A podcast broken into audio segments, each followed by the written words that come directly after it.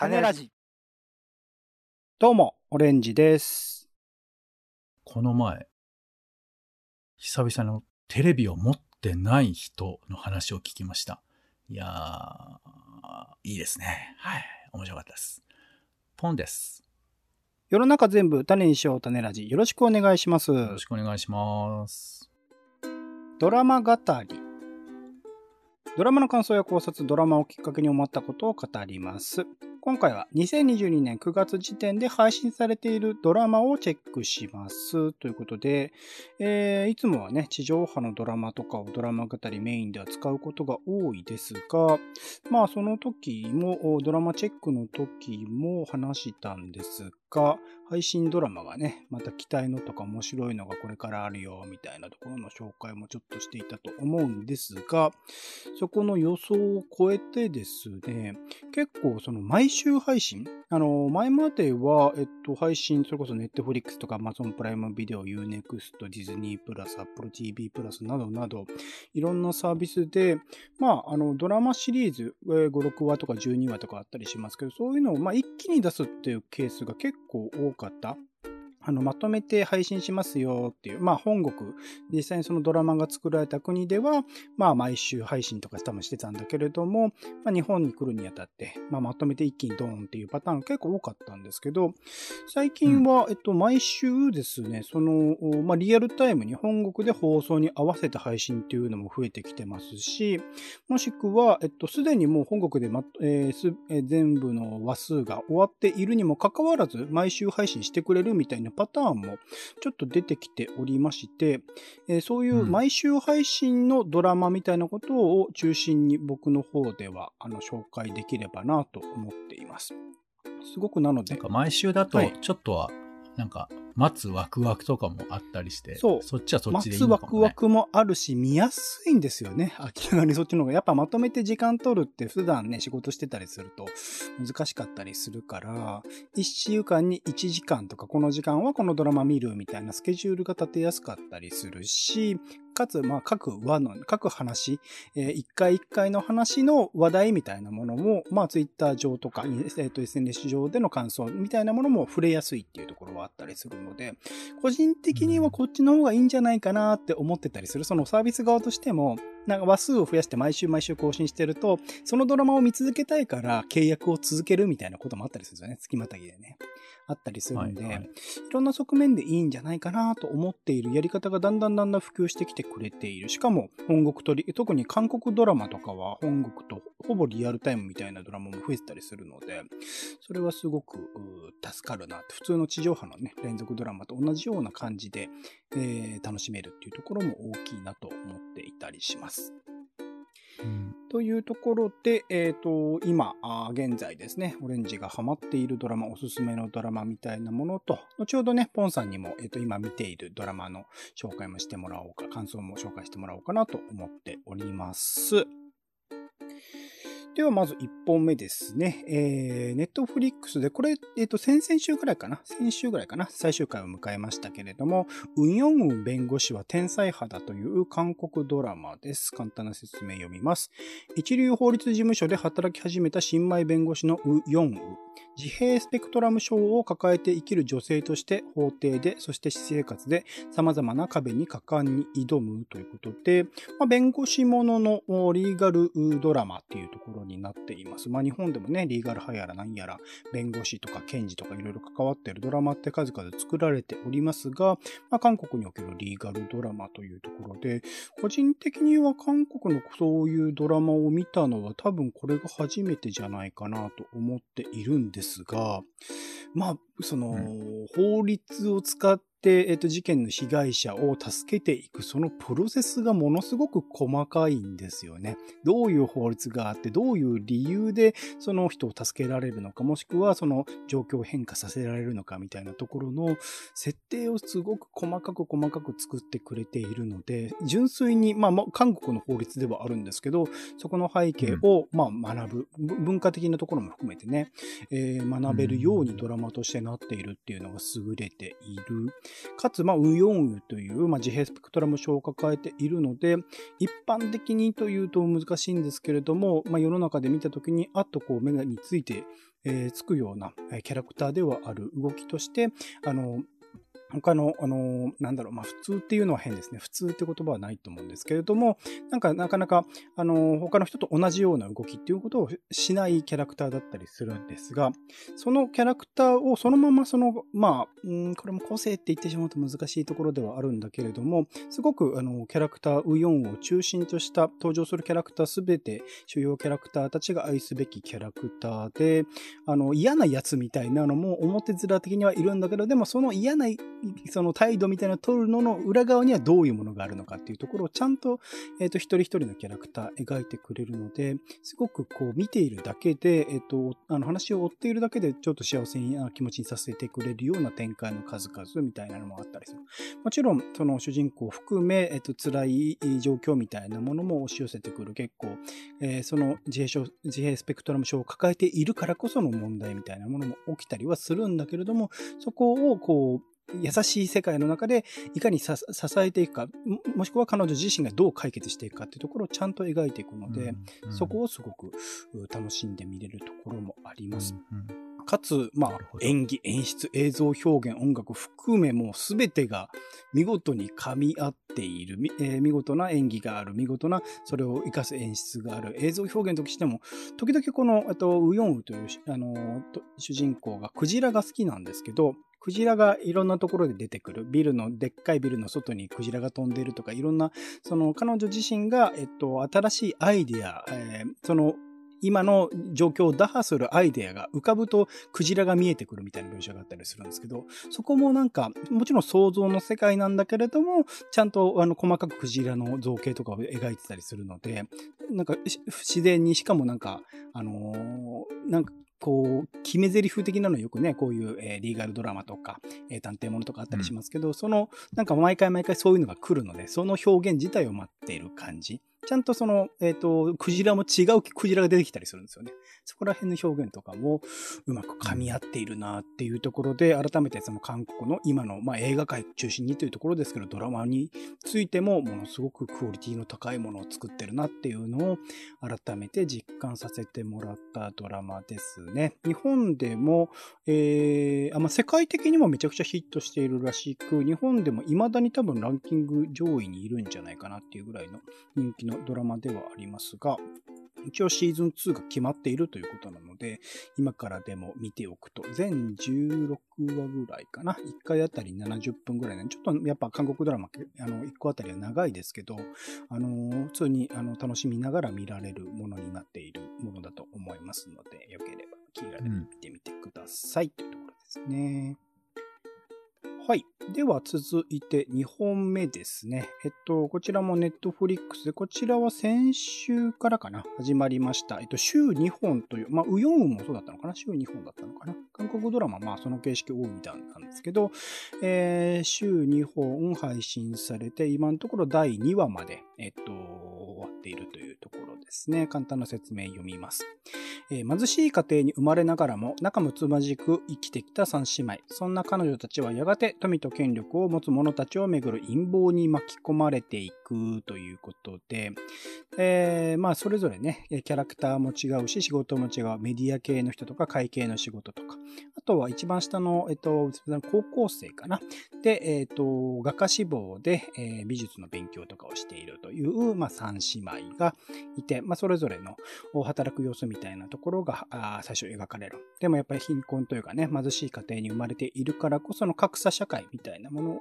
まあ、如実にそれぞれの状況で見せてきたりするんですけど、とあるきっかけで、えっと、ある人が亡くなって、その人に、えー、よって残された何十億ウォンですかね、というものが、あの、姉妹に、えー、の、えっと、次女かな、に渡されて、そこから始まっていく、コロコロコロコロ、あの、転がっていくストーリーみたいなんですですけど、それぞれの3姉妹が抱えているおそらくは、と問題みたいなものが、後々全体としてこう、えー、繋がっていくんじゃないかな、みたいなところが、今のところ、えー、第2話まででは描かれているところですけど、よくあるその、まあ、犯罪を何らかして一発逆転を図るみたいなものというふうに見えたんですよね。とある事件があって人が亡くなって、そこから、そこをきっかけに何十億本って手に入れてっていうところから、なんか生活を一変させる、ある種、まあ、格差社会における一発逆転の、あの、快感みたいなものを描いていくドラマなのかと思いきや、この犯罪、まあ、横領っていうのが犯罪として描かれるんですけど、そこの設定が結構やっぱ細かくできている。日本の映画とか見てると、そこら辺って結構適当になんとなく横領してたんですよね、みたいな事実が明かされるみたいなのが、今やってる月句とかね、あったりしますけど、なんかそこら辺の設定がちゃんと細かく描かれていたりととか、あとは全体として、まあ、あの、最初に起きた事件とかの謎を解くっていうところも、まあ、用意されているんだけれども、ちゃんとその謎にさっき言った、えっと、貧困とか、あの、格差社会とか、あの、女性が置かれる問題とかね、そういうところが描かれているので、なんか単純に謎解きだけではない、えっと、興味を持続させる工夫みたいなものがすごくなされているドラマで、えっと、ずっと興味を持って見ていられるかなというところもあります。あと、あの、さっき三姉妹のね、えー、まあ、職業が別々でっていう、職業というかね、置かれている背景が別々でみたいな話もしましたけど、キャラ分けとしても、おまあ、あのー、すごく、現、えーえー、アル中なのかな？アル中で、あのー、元気なんだけど、ちょっといろいろと背景を抱えてそうな長女とか、えー、会社における、その、えー、貧しい生まれだからこその差別みたいなものにいかにして耐えるかっていうところで、あの、果敢に攻めていく次女とか、えー、すごく内気なんだけども、あのアーティストとしての才能はある三女とか、それぞれのキャラクター分けみたいなものと、あと置かれてる背景の描写分けみたいなものが見事で、みんなに、あの、あんまり似てないんですよね。ビジュアル的に似てないというところも含めて、すごく興味深いところで、その三人がこうした貧困の状況とか置かれた状況の中でいきなり何億問題手にしたことで、いかにこう社会を生かして、あの、それぞれの仕事でね、メディアの仕事とか会計の仕事とかしてたりするので、それぞれを活かしてサバイブしていくかっていうところがすごく興味深い描かれ方がしているドラマだと思います。これもやっぱ演技とか演出とかすげえなっていうことを思っていたりします。ネットフリックスオリジナルでもあるので、多分ネットフリックスの力も加わってるっていうところも大きいのだとは思うんですけど、えっと、面白いドラマだなと思って見ているところです。はい。で、続いてこれもね、あの、ま、タイトルがたまたま似てるし、配信タイミングが今一緒なので、へえと思っているんですけど、Apple TV プラスでバッドシスターズというドラマが配信しています。固い絆で結ばれたガーベイ姉妹はいつも互いに助け合ってきたが、義理の兄弟ジョンが死亡する。彼の生命保険会社は悪意を証明しようと調査を始め、姉妹に照準を合わせる。全員にジョンを殺す十分な動機があったということで、このジョンというキャラクターのやだみをね、こうずっと今のところ描いている。えー、現時点で、えー、エピソード4までか配信されていて、毎週金曜配信にはなっているんですが、その、まあ、ミソジニーというね、女性嫌悪というか、まあ、女性蔑視というか、それをずっとこう、ガーベイ姉妹何人もあの姉妹5、6人ぐらいいるのかな、うん、いるんですけど、それぞれに対して失礼なことを繰り広げていくので、なんかそのガーベイ姉妹全員一人一人がこう、このクソ野郎というかね、ジョンというキャラクターを殺す理由があるっていう状況。でも今のところ、まあ彼が死んだってことは分かっている、葬式も行われたってことは分かっているんだけれども、それが誰が殺したのか分からないっていう設定が設けられていたりするので、そこの謎謎解きっていうかね、あの、まあ、あの、みんなあるので、み、みんなあり得るよねって、それが、だから、あの、適切な理由みたいなものがどう表現されるのかっていうところが、ちょっとこれから興味深いところではある。で、ずっとあのーまあ結構下世話なネタも含めてコメディ要素がすごく強かったりするので、そういうところを笑いながら楽しめるっていう、それの牽引力みたいなところはすごくあるなと思っています。なので笑いながら、あのーまあでも人が殺される理由をこう明らかにしていく話なので、笑っていていいのかっていうところもありつつ、で、一方、その、まあ、姉妹を追っていく生命保険会社側にも、まあ、あの、死亡したので保険料を払わなきゃいけないんだけれども、あのー払うと、この生命保険会社が倒産してしまうみたいな背景があったりするんですね。そこら辺のせめぎ合いが描かれていく面白さ。しかも生命保険会社の一人の人間がその姉妹の一人とちょっと恋に落ちるみたいなところも描かれたりするので、そこら辺の複雑な人間関係みたいなものはこれからどう転がっていくのかっていうところのちょっと面白さかなっていうところで見ています。結構楽しんで見ているところです。はい。なんかあの、はいはいベルギーのドラマのはいアップルリメイクらしいですね。そうなんだ。じゃあ、あ、そっか、元々のベースとなる話があったってことなんですね。原作みたいな。で、舞台がアイルランド、アイルランドなのか。そっかそっかそっか。うん。なるほど。ありがとうございます。はい。で、続きまして、えっと、ディズニープラス、シーハルク・ザ・アトーニーですね。これは大物ですね。MCU のシリーズです。マーベル・シネマティック・ユニバースのシリーズです。一応説明を見ます。アベンジャーズ最強の力と弁護士としての最強の頭脳を合わせ持つ天下無双のマーベルヒーロー、シーハルク。彼女の願いはただ普通に仕事をして恋をすること。けれども、そんな願いも虚しく、超人専門弁護士に抜擢されてしまい、あのマーベルヒーローやヴィランたちによる騒動や、最強のハルクの力をめぐる巨大な陰謀に巻き込まれていく、前代未聞のリーガルコメディアクションというところですね。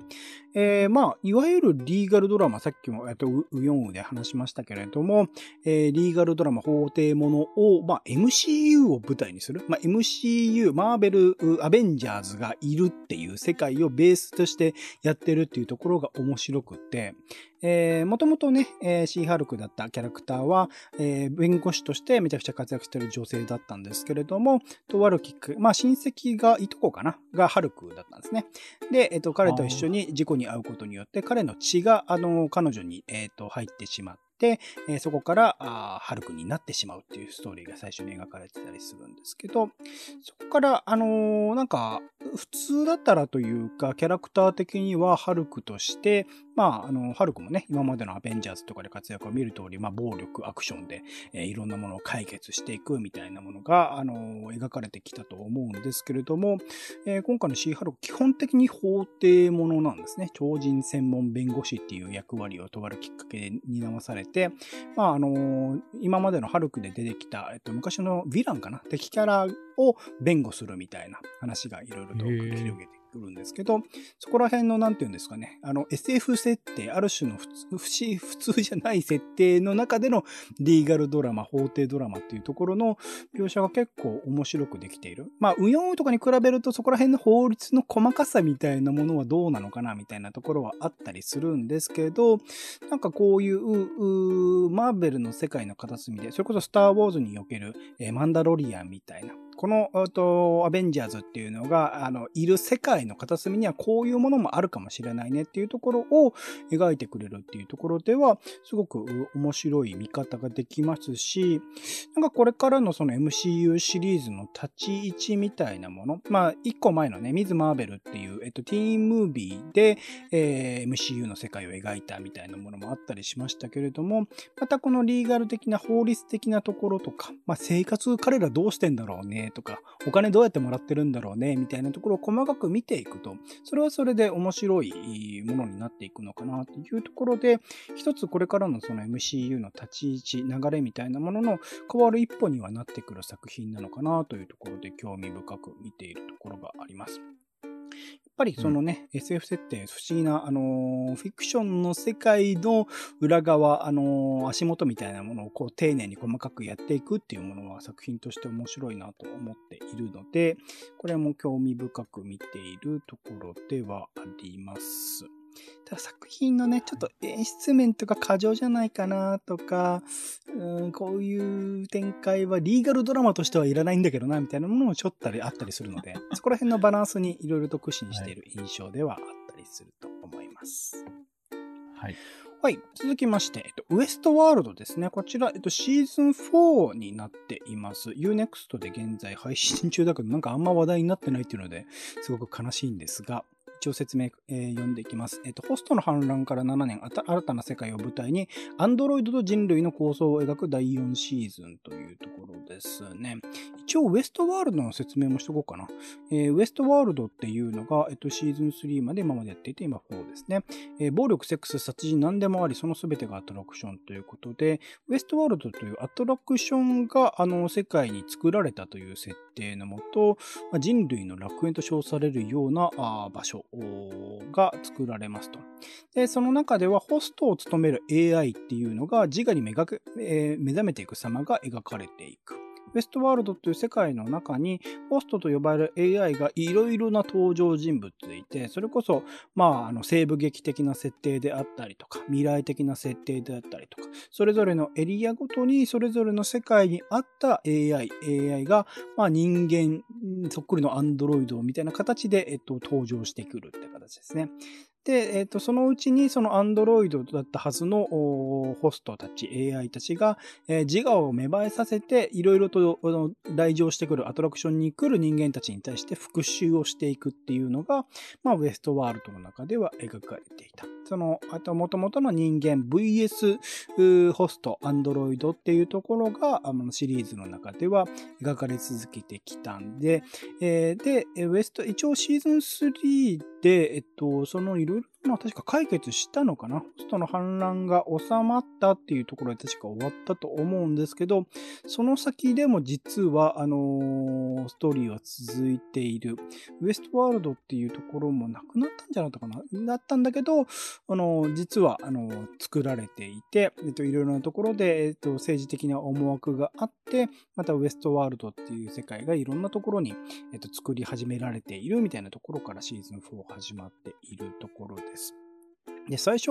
見てるときは、えっと、今までのシーズンに出てきたキャラクターが普通に生きている様子、普通に未来社会みたいなところで生活している様子が描かれたりするんで、これは、あのー、AI なのか、本当の人間なのか。まあ、人間、本当の人間を元に AI とかっていうのを作ってるって設定もあったりしたので、どっちなのかなみたいなところをこう混乱しながら、第1話、第2話見て、第1話見てたりしてたんですけど、第2話でね、そこら辺は実はホストであったみたいなところも明かされていて、でも、ホストはホストなりに、えっ、ー、と、自我が芽生えているので、いかにして人間のその支配から逃れていくのかみたいなところがこれから描かれていくのかなと思思うと、ちょっと、結構え、えぐいシーン。アンドロイドなんですけど、血も出るし、こう痛そうだし、みたいなところ。しかもそれを結構残虐な描写で、あの、殺したりするので、いろいろと、あの、なんて言うんだろうな。難しいですよね。そのロボットとかが、カカンカコンカコン、それこそスターウォーズとかで撃たれてても、なんかそんなに痛さみたいなものは感じないけど、まあ、明確にあの血も出てたりするので、そこら辺の、なんか、人間がその痛さとかを感じるところの面白さこれは設定としてそういうものを与えられてるから痛いんだよみたいなところの、なんだろう、あの、混乱させていく感じとかがちょっとまたも、あの、面白いドラマでもあったりするし、なんか全然、あの、全容がわかんないですね。ウエストワールド全体が今どうなっているのか、どういう設定でどういう風に作られているのかとかが全然わからない状況だったりするので、それが少しずつ、しかもそこにいる、俯瞰からの視点ではなく、登場人物たちの視点から少しずつ明かされていくみたいなところではあるので、そこら辺の、あのー、謎がどんどんどんどん、あのー、解き明かされていく様子も結構面白かったりしますし、まあ、第2話、第1話、第2話は基本的にはなんか未来的なところとか、あと現実にあるメキシコの都市とか、まあ、そういうところが描かれてきたりしたんですけど、これから先、さらに世界は広がっていて、おそらく、まあ、あのえー、この作品全体としてモチーフというか、なんだろうな、メタファーとしての映画史みたいなものを描こうとしてる。さっき西部劇って話もしましたけど、いろいろな、あの、過去に映画の中で描かれてた世界の再現みたいなことを意図的にやっていたりする作品でもあるので、それが、あの、これから、あの、また新しいエリアっていうところで、それぞれの違う時代をおそらく描いていく。もしかしたらアジアとかも描かれるんじゃないですかね。なんかそういう世界の作り方、舞台設定の多様さ、あとは細かい描かれ方みたいなものも楽しめる作品ではあるので、そういうところもこれから、あの、楽しみに毎週見たいなと思っているところであります。はい、ここまでが一応めっちゃ、あの、ハマって見てるとか、毎週見逃したくないって気持ちで見てたりするっていうものなんですけど、一応今話題になっている配信ドラマも見ていまして、うん、えー、一つが Unext House of the Dragon シーズン1ですね。あともう一つが、えっと、アマゾンでやっている、えっと、ロード・オブ・ザ・リング、力の指輪という2作品ですね。まあ、共に、えっと、話題になっているもので、ハウス・オブザ・ドラゴンは、えー、まあ、えっと、最近で言えば、まあ、ベストドラマとして挙げる人も多いゲームオブスローンズというね、えー、大人気、超超超超超大人気ドラマですね、世界的には。の前日談というかね、えー、そのゲームオブスローンズで描かれた世界の結構前の話、200年前か。を描いているシリーズというところで、えー、始まっていて、えっと、これリアルタイムに世界と同時ぐらいのタイミングで配信 Unext 頑張ってしていたりするので、世界的な熱狂と合わせて楽しんでいる人が、えー、多いなって僕の Twitter のタイムラインとか見てると思うんですけど、ただ僕がですね、ゲームオブスローンズ、あの、多分最初の方のシーズン1とかは一通り見たりしたんですけど、その後見てないので、なんかまあ登場人物的に共通するところ、ハウス・オブ・ザ・ドラゴンでも同じようなキャラクターで、名前のキャラクター出てくるなみたいな、名前っていうか名字か。性が同じっていうところは出てきたりするなとは思えるんですけど、ちょっとまだその熱狂には乗れず。ただまあ確かにこういう国というかね、こういう国の争いが世界史の中で起きたかもしれないと思わせるぐらいのリアルさ、細かさみたいなものもちゃんと描かれているし、その中にドラゴンがね、今回は登場するゲームオブザスローンズでも、ドラゴン出てきたけど、ほぼほぼなくなったっていう世界の、死んでいるっていう世界でゲームオブスローンズ進んでいたので、めっちゃドラゴンがハウス・オブ・ザ・ドラゴンでは活躍するので、そこの描写も含めて、おなんだ、そこがうまくシームレスに見えるっていうところも含めて、今の技術だからこそできることだし、あの、面白さでもあるんじゃないかな。あとは、まあ、ハウス・オブ・ドラゴンは、とにかく展開も描写もえぐい、結構えぐい人体損壊描写とかもあるし、えー、死に方、主要登場人物の死に方みたいなのもあったりするので、あの、見、見ていくの辛くないのかな、みんなと思いながら、あの、はためで一応追っているっていう状況ですね。もしかしたらゲームオブスローンズをちゃんと見てる方が、うん、楽しめるんだろうなというところは思ったりもします。で、ロブ・ザ・リング、えっと、力の指輪についても同じようなテンションではあって、一応ロード・オブ・ザ・リング、えっと、映画でね、3部作、世界的ベストセラー原作とした映画が公開されていて、それは見た記憶、遠い昔に見た記憶はあって、それぞれいろんなホビットとかね、エルフとか、いろんな属性のキャラクターいるなみたいなところの認識はあった上で、これもまたそのローブ・ザ・リングのさらに何百年前、何千年前の話を描いているというところで、あの、似たようなキャラクターというかね、種族の登場人物たち出てくるので、そこがどういう風な、あの、暮らし方、あとは、えサウロンというね、とあのまあ、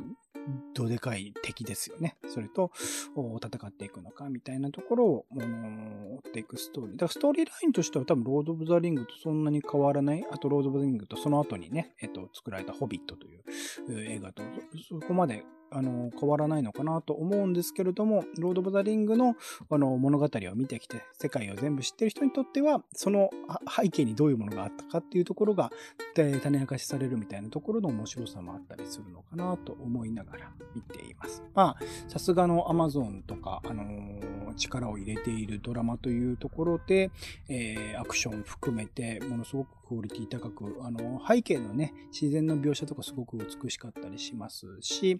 えー、キャラの描写とかも可愛いキャラクターとか、いろいろと個性が溢れていて、あの、乗りやすい、楽しいなと思いながら見れる。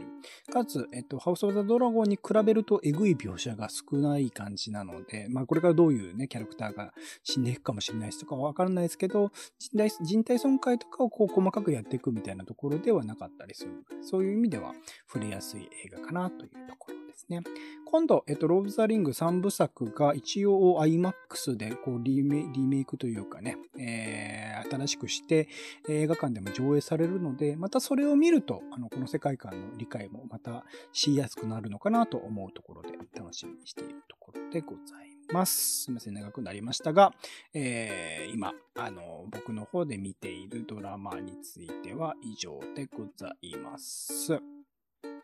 はい。はい。では、ポンさん見ているドラマはありますでしょうか？配信ドラマ。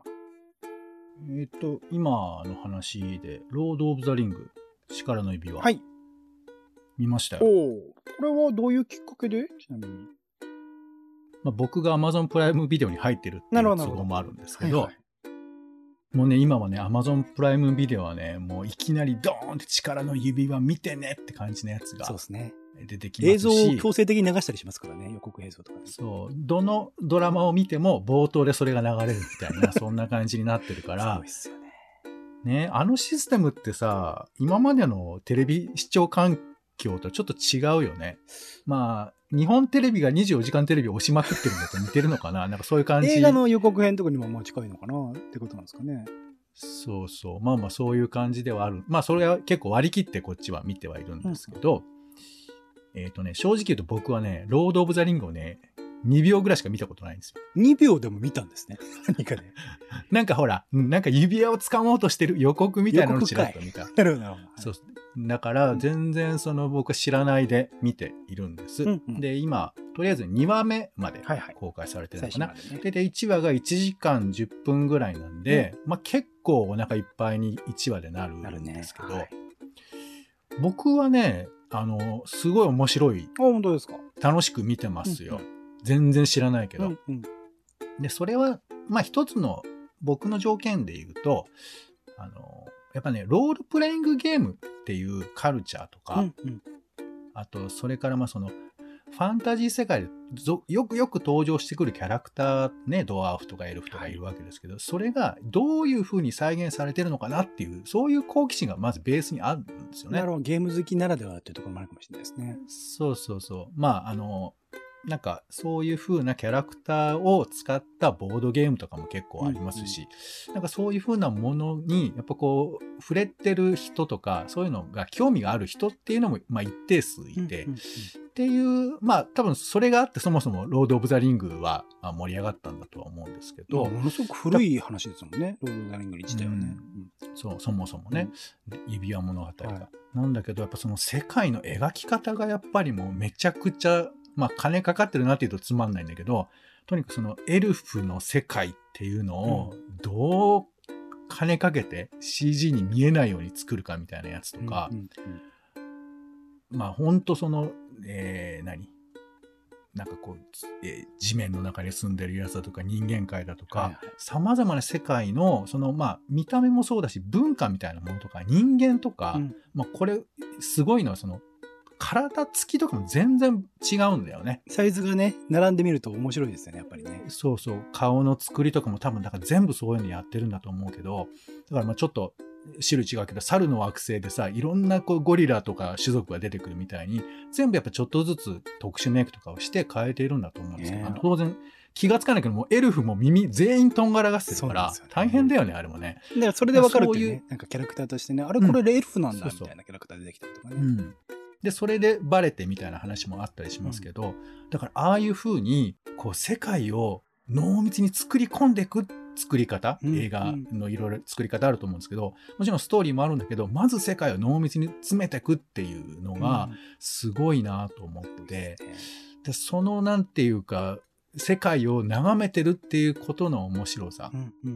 で、そこに、あ、人間もいるんだ人間ってどう描くんだろうあ、こういう感じかみたいな。なんかその辺とかもうん結構面白かったり、うんで、まあ当然ですけど、いろんな種族が重なり合うわけですよねね。こういう。ドワーフと人間とかエルフとそう。この絡み合いみたいなところが、やっぱりこう、現代にも通じるという言い方もできるけど、そもそも多種族がしえー社会の中に生きてるって僕ら、実はあんまりないじゃん、人間って。一応人類だあそこまでそうですね。違うっていうのはなかなかないかもしれないですね。そうそう。だからこれ一つのシミュレーションとも言えるし、まあ一つのファンタジーとも言えるんだけど、そういう風な、なんていうか、自分の想像の世界が具現化されるっていうところの面白みがあって、いやーなんかストーリーの展開ももちろん面白いんだけど、やっぱりその濃密に描かれる文化とか、生活みたいなものが、やっぱ面白く感じてますねちょっ。とじゃあ、スタートレック的な楽しみ方にも近かったりする？そうだね。僕はまあちょっとそういう面が強いかもしれないですね。。そう。だからなんか現代の風刺みたいなところとか、あの、なんていうか、まあ、さっき残酷描写の話も出たけど、まあそういうところをフューチャーしてないあたりは、うん僕はやっぱその、そっちかなっていうふうに、まあ俺も思ってるし、作り手は、まあわかんない。まあいろんな人に見てもらいたいっていうこともあるのかもしれないけど、うん。あの、そんな辺を楽しんでいますが、しかし疲れるね。疲れるよね。うん。これ多分ゲームオブスローンズ系のものもそうだと思いますけど、密度が高すぎるから、だから、まあ大変、あの、大変なんですけど、あの、おも面白いっていうか、本当にこの想像の世界を、えー実写化するっていう喜びに、まあちょっと触れられる幸せってことですよねこ。れとシネコンへ行こうがこう毎週一緒にこう配信、あの、放送されている、毎週更新されているっていう状況のクラクラ度合いね。すごいですよね、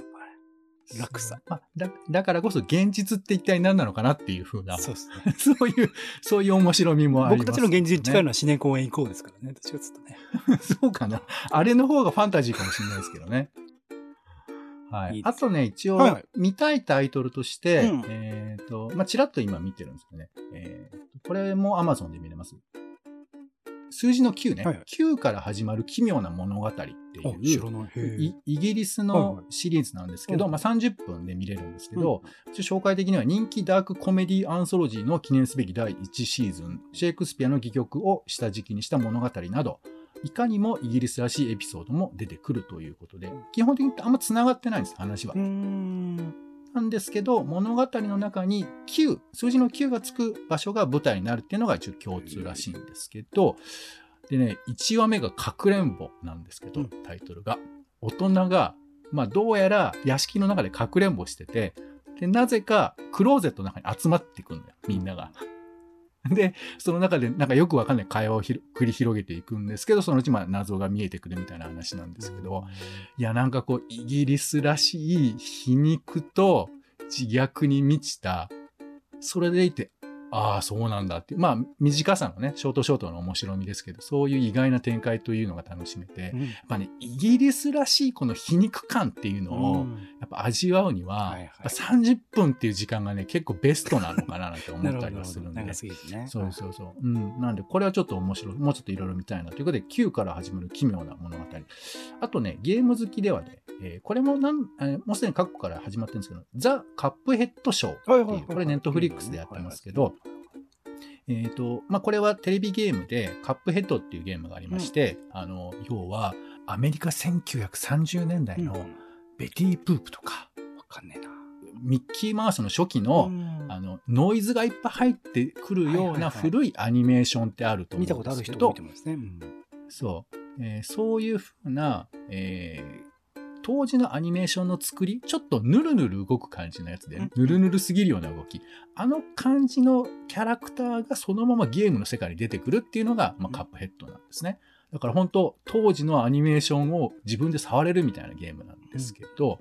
まあまあ、それがすごく出来が良くて、それもまあ、割とインディー系の人たちが作っているから、いや、すごいね、なんて話なんだけど、うんそれが、またアニメーションになって、え またやってるっていうことなんですよ。うんそうそう、面白い。で、まあ、割と子供向けな分かりやすい感じもありながら、まあ、ちょっとこう、皮肉な部分もあったりして、まあ、サクッと楽しむにも面白いなと思いますし、ゲーム好きとしては、その、えー行ってこいっていう感じとかも面白いなと思うので、うんえーこれもまあ短めなので見ていただいてもいいのかなと思います。はい、ありがとうございます。いろいろ見てますね、やっぱね。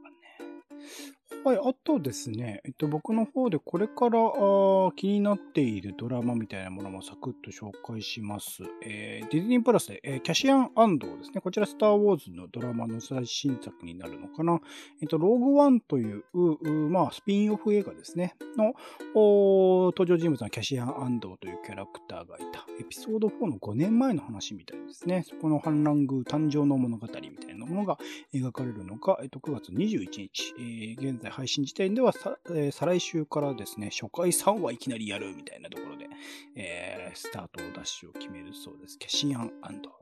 とは、えっと、日本のドラマでちょっと気になるのもあって、配信な限定なのかな？えー、べて忘れてしまうからという映画、阿部寛さん主演の大人のためのビタースイートのラブストーリーというところなんですが、えー、はい、まあ、萌え柄さんというね、えっ、ー、と、いろいろと作品、最近も映画化もされました、あの、エクセイとか小説とか、話題の萌え柄さんの、えー、エッセイで全て忘れてしまうからという原作があって、えー、それを袖由紀子監督、あの子は貴族とかですね、あと、沖田修一監督、ポンさんも大好き、沖田修一監督とか、あと、大江高政さんって、えっと、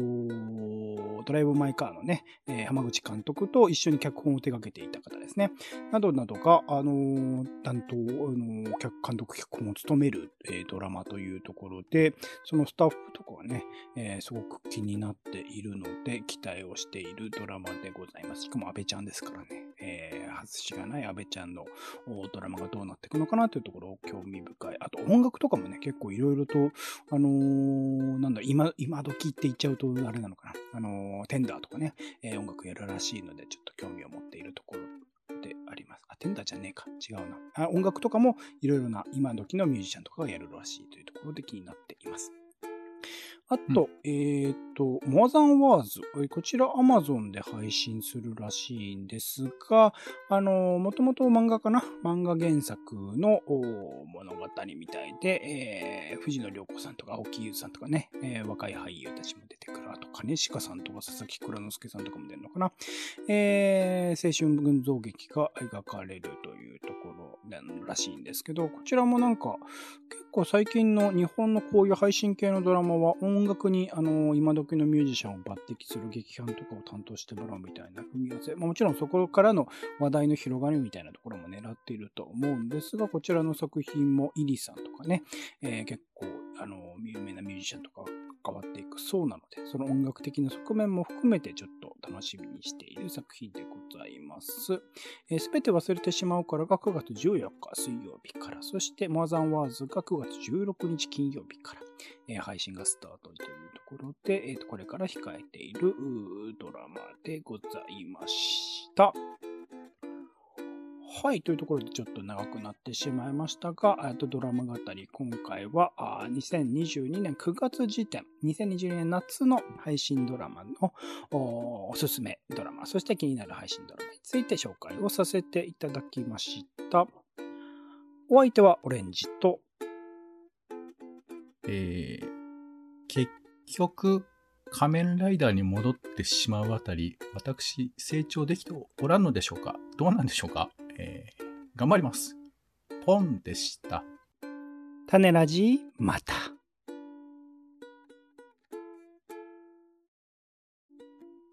種ラジは、ポッドキャストや Spotify などでほぼ毎日配信しています。音声でこぼれた内容はブログで補足を、更新情報は Twitter でお知らせしています。気が向いたらお好きなサービスでの登録、フォローをお願いします。また、番組の感想やあなたが気になっている種の話もお待ちしています。公式サイト、種ラジ .com のお便りフォームから送ってください。Twitter などで、ハッシュタグ種ラジ、カタカナで種ラジで投稿いただくのも大歓迎です。